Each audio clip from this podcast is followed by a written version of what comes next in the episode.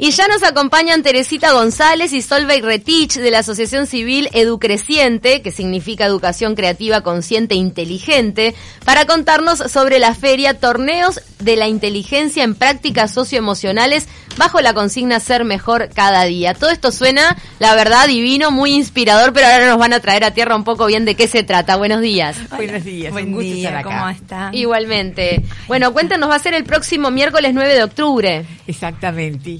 Exactamente. Bueno, y es como la concreción de algo que hemos venido trabajando por años y que durante este año se prendieron 10 escuelas y liceos de Canelones y de Montevideo, públicas, casi todas públicas y una privada. Y bueno, nos toca ahora el, el miércoles que presenten esos proyectos que vinieron trabajando durante todo el año. ¿Cómo son? ¿Son unas dinámicas? Porque tienen, eh, ustedes los describen como ejercicios. ¿De qué se tratan? Mira, este fue un proceso largo que se inició durante todo el año. Lo primero que hicimos fue hacer un contacto con las escuelas y con los maestros. A partir de allí, ellos eh, leyeron la propuesta y les pareció muy buena. Entonces comenzaron a trabajar y des- se pusieron en contacto con nosotros y así nosotros eh, tuvimos un intercambio, hicimos una primer visita a las escuelas y allí fuimos viendo cómo iban a ellos a seguir presentando ese proyecto. Y algunas, habían algunas escuelas, algunos maestros que decían, pero yo no tengo ese proyecto. Y cuando empezaron a hablar, se dieron cuenta que sí, que todo eso lo estaban trabajando. Exacto. O sea, ¿cómo es la propuesta en concreto que ustedes le hacen a las escuelas para que participen? Ahí está. Bueno, mandamos todo un... y se llama... que- a ver, vamos desde el principio. La idea surgió hace mucho tiempo y buscamos la forma de llevarlo a tierra. Y lo presentamos a CEIP, a, a primaria. Sí, y- el Consejo Inicial y Primaria que lo declaró de interés. Eso es Exactamente, importante. y eso para nosotros fue como un empujón así fundamental y entonces con, con ese con ese aval tan lindo de, de primaria nos presentamos en las escuelas y les dijimos, bueno, a ver, ¿en qué están trabajando? Está seguramente en muchas escuelas se está trabajando en lo emocional, porque un poco la idea de Educreciente es promover acciones como para jerarquizar las mejores calidades humanas. O sea, que lo humano, porque lo curricular está en todos lados, ¿sí? O sea, por lo menos trabajan- amparado por los programas. Claro, por los programas, los docentes que lo llevan adelante. Pero ¿cómo se puede jerarquizar lo humano? ¿Y Bueno, qué de lo humano? eh, O sea, exacto, es como si yo te dijera, eh, tenés un zoom y pones el foco, bueno, pones el foco en lo humano, o sea que además de la currícula, de lo que hagas siempre, estés atento a qué es lo que está pasando en las relaciones interpersonales, en cómo se llevan, en cómo ¿Y qué se tipo de acciones estaban haciendo ya esos centros educativos con respecto a la educación Mira, emocional? este, los centros educativos, ya de acuerdo al marco curricular, ellos tienen un, un espacio de habilidades para la vida. Aquí llamamos habilidades para la vida a todas aquellas cosas que favorecen el intercambio, el relacionamiento, el cuidado de nuestro cuerpo, el cuidado del medio ambiente. Y allí están también lo que es la educación socioemocional. Y si Puede ser, por ejemplo, eh, lo que uno escucha a veces como espacio adolescente, que son lugares para intercambiar, eh, no sé, cuestiones, eh, inquietudes. El espacio adolescente es uno de esos espacios en que se trabajan las emociones y se y trata de que los jóvenes eh, comp- comprendan qué es lo que les está pasando a ellos, qué es lo que les puede pasar a los otros y cómo se tienen que relacionar. En el caso de estos proyectos, nosotros vemos con Solvi que hay un hay 10 proyectos que se van a presentar y hay uno, hay uno específico que dice el aprendizaje y las emociones, la razón y los sentimientos. Y allí es donde se están uniendo. ¿Son ellos mismos eh, los que participaron, los estudiantes, los que los van a presentar? Exactamente, esa es la idea, propiciamos que la mayor parte sea ellos y es la idea lo que van a hacer. Es más, hay en uno hay como un, un este un coro, en otro hay un- una- una comparsa. Una comparsa. O sea que también eh, la, Hay la- lo musical. la formación de, de grupos artísticos colabora con todos estos objetivos, ¿no? También, como transversalizado, ¿verdad? Bien. Eh, Por, por, por las emociones. En, en otro hay un proyecto que, que lo que buscan es este, ir identificando las emociones, a ver cómo me estoy sintiendo hoy. Entonces, bueno, este, ah, ponen como una cajita y hay un montón de caritas o, o- o- o descripciones de cómo me estoy sintiendo y apuntar también a eso. Y se crean como, como, como conversaciones y, y se trabajan.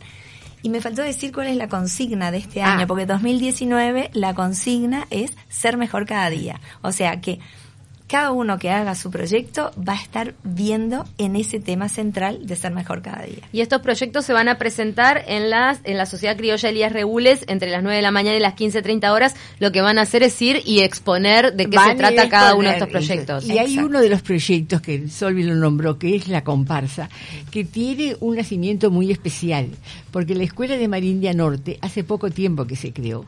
Los alumnos iban a la escuela de Salinas Mm. y después fueron, la mitad de ellos fueron trasladados a esa escuela. Es una escuela primaria.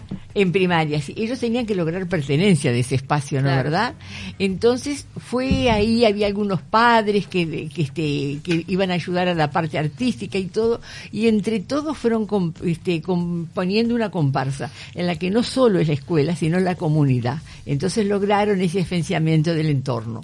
¿En todos estos proyectos también tienen alguna participación, aunque sea colateral los padres? Sí, Es que se busca, porque es, es como el, otro pilar, ¿verdad? Porque bueno, sabemos que la escuela es un pilar importantísimo, pero la familia es fundamental. ¿Y ustedes en Edu Creciente cómo, cómo es su forma de trabajar? O sea, ¿son cuántas, son voluntarias? ¿Van hasta todos estos centros educativos? ¿Los visitan? ¿Cómo es? Bueno, fue un proyecto que nació, ya te digo, que esa era nuestra idea de, de- de que se pusiera un poco el foco en lo humano. Y entonces nos juntamos desde, bueno, desde Sí. magisterio, desde UTU, desde, bueno, profesores de, de facultad, eh, gestores de la educación, muchos, muchos, muchos amigos que dijeron, bueno, queremos poner ese foco en lo humano. Porque Y notaban carencias en cuanto a esto. y porque, porque viste que de repente se- son trabajos aislados que se ven, porque después cuando nos acercamos a las escuelas, no es que no se haga, es que se hace, pero tal vez son aislados y no se difunden. Entonces, si se difundieran bien, que son poco el objetivo que tenemos, muchas escuelas tomarían buenas ideas de cómo trabajar esto. Claro. ¿sí? Y entonces, bueno, surgió esta idea de, de trabajar con, con los torneos, pero esta es una de las ideas. Hay más proyectos que venimos trabajando. Entonces, eh, es un proceso que ustedes empezaron en 2017. 2017, bueno, era antes, lo que pasa que para todo proyecto que quisieran nos dijeron, bueno, a ver, para el MEC precisan tener una asociación, así que en el 2017 creamos la asociación y dijimos, bueno, vamos ¿Qué- a dar dijimos pasos. cuántos docentes están involucrados. en la Bueno, eh, Mira, son eh, 10 escuelas, van a estar presentes 130 niños de las escuelas de la costa. Ah. que este que, que son de, de Soca, eh, San Luis, Marindia Norte. Y, y en la asociación, en Edu Creciente, ¿cuántos docentes están involucrados? Son menos, o sea, Son por ahora somos unos, Unos seis, sí, más o menos. Seis- seis, seis que docentes, docentes de la- directos, de la directiva. ¿Y qué tan cerca o lejos estamos de que los programas curriculares tengan en cuenta este tipo de dinámicas? Bueno, se está trabajando en otros países, en Argentina por lo menos se presentó la ley y se aprobó. Y acá, cuando vino eh, Lucas Malaisi, también se acercó para ver si se puede incluir dentro de, de la currícula y dentro de No sabía eso de Argentina. ¿Cómo es que se llama esa ley? La ley de educación en socioemocional. Wow. Sí. ¿Qué, ¿Qué rol podría llegar a podrían llegar a jugar prácticas como yoga en el aula, como se aplica en otros países, meditación y todo esto Y que orienta también. un poco? Bueno, No acá también hay, acá hay centros también que no. hay. Lo que pasa es no que lo son sabemos. cosas aisladas, esfuerzos aislados. Claro que eso. No está desde arriba instrumentado. Exacto, exacto. Y qué precioso sería que en, en la currícula, en la planificación del día a día, así como planificás la currícula básica, también tengas este transversalizado por todo lo, lo socioemocional. Sí, ni hablar porque el, el- el bienestar emocional es lo que posibilita una, una educación verdadera, ¿no? Y una incorporación de los Y, conocimientos. ade- sí, y además hay momentos en que nosotros vemos que hay muchos lugares o muchas escuelas o la sociedad misma que hay problemas de relacionamiento, problemas de violencia y que la escuela es en realidad una una caja de resonancia de lo que pasa afuera. Y lo que pasa en los hogares también. tipo de trabajo, lo Totalmente. que es el trabajo en equipo, lo que es la autoestima, lo que es el respetar al otro, lo que es la empatía, todo ese tipo de cosas trabajadas que si bien están en el marco de habilidades para la vida, pero llegar con más profundidad a ese tipo de trabajo. Preguntarles, está involucrado hecho acá en esta dinámica que van a hacer en, en la Sociedad de Elías Regules, que recordemos que en Avenida Bolivia 2455, va a ser el 9 de octubre, de 9 a 15.30 horas, es con entrada libre, pero va a haber además otras actividades ese día. No, hecho acá está involucrado porque es, además de ser una asociación que promueve el- el- los artesanos uruguayos, tiene en sus estatutos la parte de a- apuntalar lo social. Entonces, desde años anteriores vienen haciendo, venimos haciendo encuentros. El encuentro con, este, con escuelas rurales, encuentro con talleres de escuelas especiales. Y este año, hecho acá, junto con Edu Creciente, eh, coordina y apoya la actividad.